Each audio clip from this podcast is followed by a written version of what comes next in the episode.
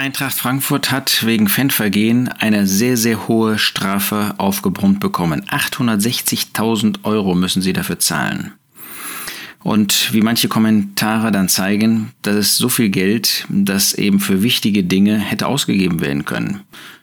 Man kann wohl sagen, wichtigere Dinge. Für den Nachwuchs, für die Frauenabteilung, für soziale oder gesellschaftliche Projekte oder für andere Themen, die den Club irgendwie hätten voranbringen können. In einem Kommentar las ich, angesichts ähm, dieser Rekordzahl, die jetzt ähm, zu leisten ist, fiele es leicht, ein härteres Vorgehen gegen die Fans zu fordern. Aber, wie der Vorstand von Eintracht Frankfurt sagte, man will weiter auf Dialog setzen. Dieser Weg ist vollkommen alternativlos. Und im Kommentar heißt es dann, damit hat der Vorstand recht. Das hätte vor allen Dingen mit dem Wesen derer zu tun, die in den Stadien eben zündeln, die diese Bengalos und so weiter durch die Gegend schießen. Die Ultras, um die geht es nämlich im Wesentlichen, sie hätten gezeigt, dass sie auf Repressalien und Druck, wenn sie das eben irgendwie als verkehrt empfinden, fühlen, keineswegs mit Einsicht reagieren. Im Gegenteil, Sanktionen begegnen sie mit weiteren Verstößen gegen die Regeln. Man könnte das zwar verurteilen, aber würde halt nichts bringen. Es sei wie in der Politik, an Diplomatie führe kein Weg vorbei, auch wenn es manchmal weh tue. Ähm, die ähm, Personen eben der, der Ultras und so weiter, sie wollen diese Verbote vom Zünden von Pyrotechnik eben nicht akzeptieren, weil für sie der rote Schein der Brandkörper zur Fankultur gehöre. Ähm, interessant. Äh, wenn Sie eben das nicht als richtig fühlen, dann ist das auch nicht richtig und dann muss man danach eben nicht handeln. Ich möchte mal ein paar Schlussfolgerungen aus dem, äh, was wir hier gesehen haben, für uns ziehen. Erstens, es gibt also Menschen, die sich selbst zum Gesetz machen. Das, was sie empfinden, das ist richtig und was sie nicht als gut empfinden, das ist dann verkehrt. Aber wenn das, was sie als recht empfinden, im Widerspruch zu äh, den, den Gesetzen steht, dann ist das egal, weil sie das so empfinden. Sie akzeptieren also keine Autorität über sich. Wir denken an Menschen wie Kain, 1. Mose 4, oder auch Lamech, einem seiner Nachkommen, 1. Mose 4, oder auch Absalom, 2. Samuel 14 bis 19. Sie haben sich selbst zum Gesetz gemacht. Für sie war das richtig, was sie für richtig hielten und sind damit untergegangen. Auch der Pharao, 2. Mose 12 ähm, und so weiter ähm, finden wir ja. Er hat sich selbst zum Gesetz gemacht. Gott hat sich an ihn gewendet, aber er hat das nicht akzeptiert.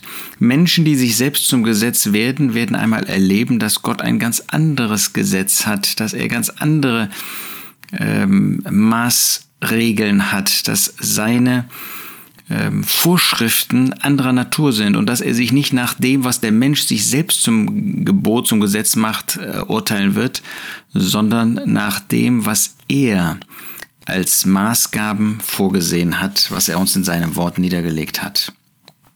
Ein zweiter Punkt, das alles sei ja alternativlos. Ist das nicht ein Slogan für Hilflosigkeit? Wir, haben, wir kennen den aus der Politik, wir kennen den jetzt aus dem Sport.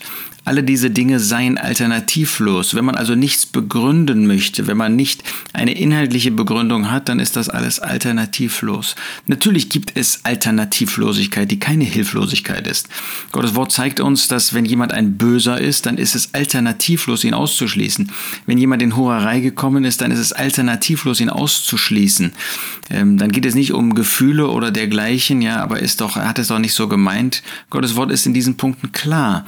Auch ein Bekenntnis oder Geständnis rettet so jemanden nicht davor, dass wir ihn ausschließen müssen, weil die Heiligkeit des Platzes, des Tisches des Herrn der Heiligkeit Gottes entspricht und wir entsprechend handeln müssen. Da ist das alternativlos. Aber auch wir reden vielleicht manchmal von Alternativlosigkeit, wo das letztlich nur Hilflosigkeit ist. Drittens, es ist von Diplomatie wie in der Politik die Rede. Das heißt, man nennt das Böse nicht mehr böse, sondern man sucht Kompromisse dazu. Ähm, in dem Propheten Jesaja finden wir, dass wenn Sünde nicht mehr Sünde genannt wird und Gut ist nicht mehr gut, dass dann die Welt verdreht ist, dass alles verkehrt ist. Und äh, wir müssen, ich habe schon 1. Korinther 5 erwähnt, ich kann auch 2. Timotheus 2 noch hinzufügen, wenn es um Böses geht, gibt es in der Tat, kann es keine Diplomatie, kann es keine äh, Kompromisslinie geben, dann müssen wir uns konsequent davon trennen. Ja, wir sollen von der Ungerechtigkeit abstehen. Jeder, der den Namen des Herrn nennt, stehe ab von der Ungerechtigkeit. Da kann es keine Kompromisse geben. Und wenn es um Gefäße zur Unehre geht, also um äh, Christen, die in Sünde leben, sei es moralisch, sei es lehrmäßig, sei es durch Verbindungen, da gibt es keine Kompromisslinie, als nur sich von ihnen wegzureinigen. Ja, und dann stellt sich viertens die Frage, wer kann sich mit diesem Fußball als Christ noch eins machen?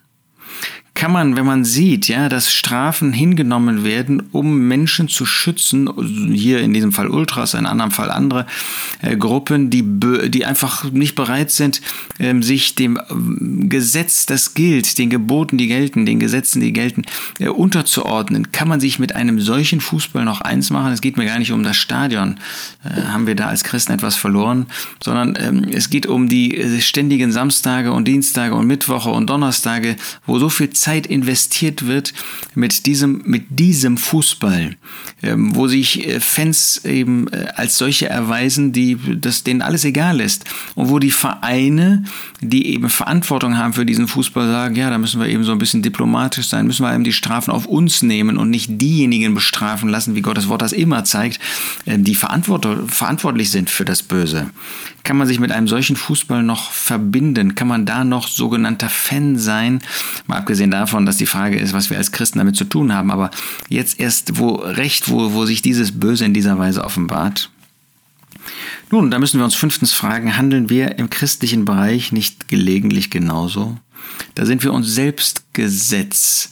Da sind wir nur bereit, uns von etwas zu trennen, wenn wir das selbst, selbst so sehen.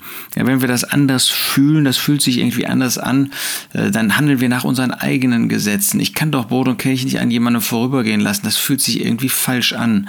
Ja, äh, ist das eine Frage meines Gefühls oder ist es eine Frage, was Gottes Wort dazu sagt? Wie ist das mit der Alternativlosigkeit? Wenn wir eben äh, nicht mehr irgendwie anders weiter wissen, dann sagen wir, das ist alternativlos.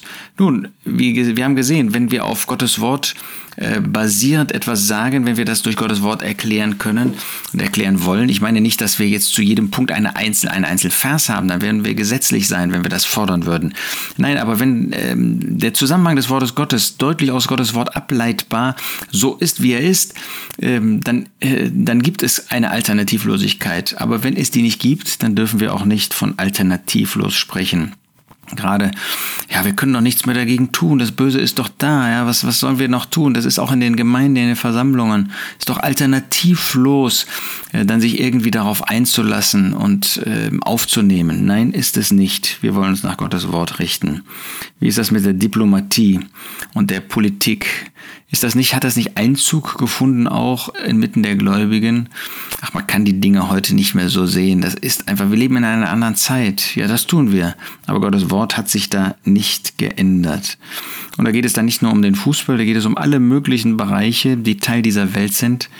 Ähm, sind wir noch bereit, uns von dem Bösen, sind wir noch bereit, uns von dem, was geprägt ist durch diese Welt, durch den Fürsten dieser Welt, den Teufel, sind wir noch bereit, uns davon loszusagen, uns davon abzusondern? Ja, da müssen wir sechstens sagen, das ist ja hier jetzt ähm, sozusagen geschehen.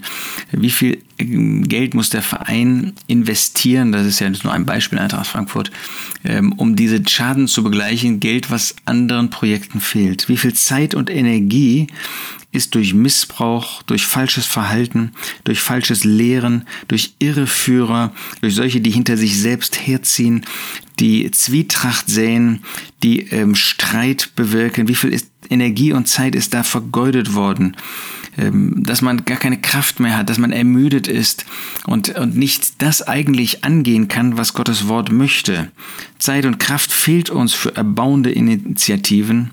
Wir sehen das bei Gideon, ja, dass ähm, da ein, ein Stamm war, der sich dann beleidigt zurückgezogen hat und ihm Ärger gemacht hat. Wie viel Zeit und Energie geht verloren durch Dinge, die nicht sein müssten, wo wir als Christen uns einfach nicht Gottes Wort unterordnen wollen, wo wir Dinge einfach neu einführen, wo wir neue Ideen haben, wo wir uns selbst in den Mittelpunkt stellen, wo wir selbst irgendetwas erreichen wollen, wo wir nicht bereit sind, auf andere zu hören. Und ähm, dann muss so viel Zeit investiert werden, um Geschwister zu warnen, um ihnen eine Hilfestellung zu geben und so weiter. Schade, dass wir auch in dieser Hinsicht der Welt gleichen. Wollen wir uns neu ansprechen lassen? Wollen wir persönlich nach Gottes Wort leben? Wollen wir bereit sein, auch die Folgen von falschem Verhalten auf uns zu nehmen und mehr zur Ehre, zur Verherrlichung Gottes zu leben?